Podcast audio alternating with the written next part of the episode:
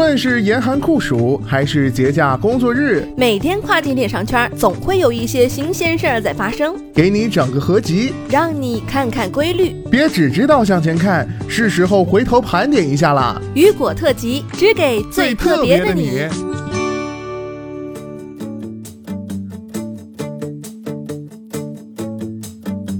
Hello，大家好，欢迎大家收听这个时段的雨果特辑。那么这个时段，咱们将带大家来关注到的是亚马逊仓储费相关政策详解。那么本期节目呢，比较适合的是一些小白卖家。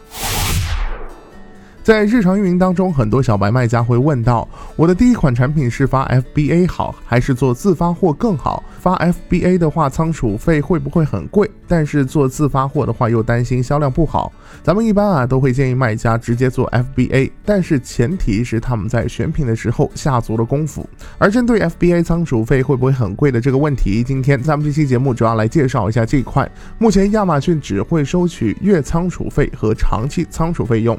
而具体的费用主要和产品的体积以及存放在 FBA 仓库的时间有关。首先，我们来关注到的是月仓储费。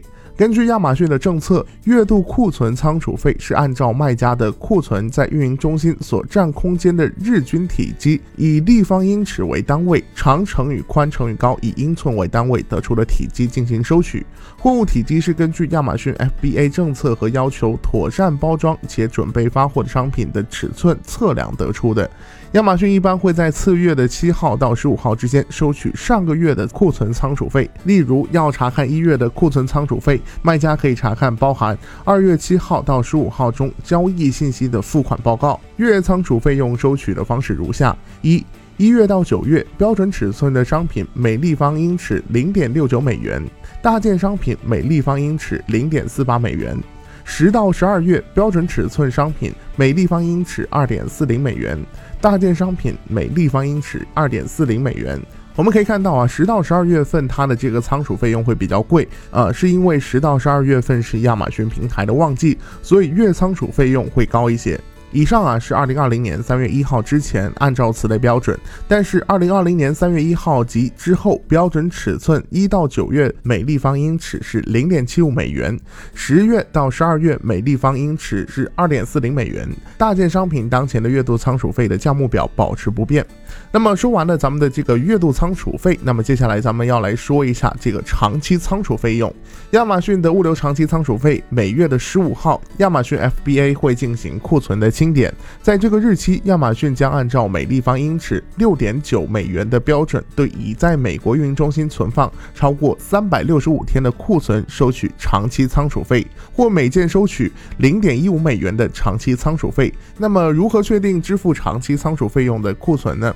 卖家可以根据使用库龄和库存状况报告来确定库存中哪些 ASIN 需要支付长期的仓储费。那么有了这个长期仓储费，卖家应该如何去避免免产生这个长期仓储费呢？这里啊就要涉及到咱们要去主动管理超龄库存，可以帮助卖家避免长期的这个仓储费。